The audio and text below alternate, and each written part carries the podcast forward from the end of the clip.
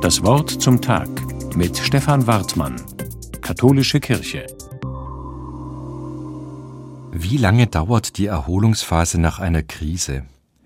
Ich frage mich das momentan oft, denn ich habe den Eindruck, dass wir nach der Pandemiekrise ziemlich nahtlos wieder in den Alltag von zuvor zurückgekehrt sind.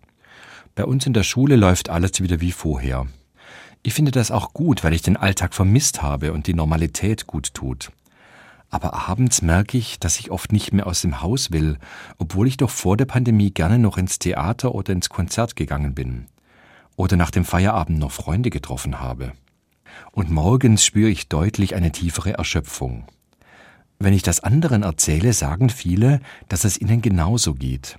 Erst recht merke ich es bei den Schülerinnen und Schülern.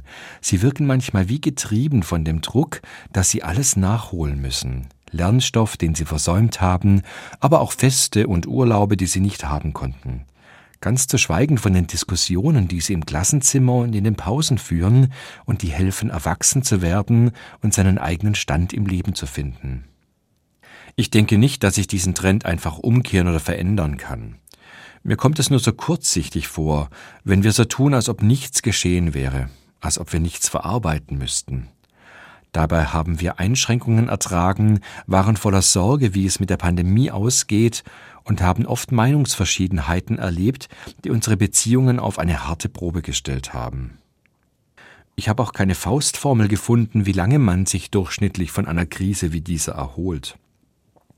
Wenn ich im Internet suche, finde ich allenfalls Berechnungsformeln dafür, wie lange man Liebeskummer haben darf.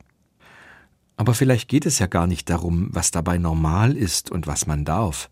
Denn diese Krise, die wir alle erlebt haben, war ja vieles, aber eins nicht, sie war nicht normal. Ich habe mir deshalb vorgenommen, dass ich mir kein Zeitlimit setze, wann ich mit der Erholung durch sein muss. Aber ich will auf mich und auf die anderen in meinem Umfeld achten und immer wieder darauf aufmerksam machen, dass wir uns so eine Erholungszeit zugestehen und liebevoller mit uns sein dürfen denn als Menschen brauchen wir Zeit für die körperliche und geistige Erholung. Ich setze mir konkrete Erholungszeiten in meinen Wochenkalender. Und diese Zeit will ich mir und anderen zugestehen und aushalten, denn ich bin noch nicht wieder so zu Kräften gekommen wie vor der Krise.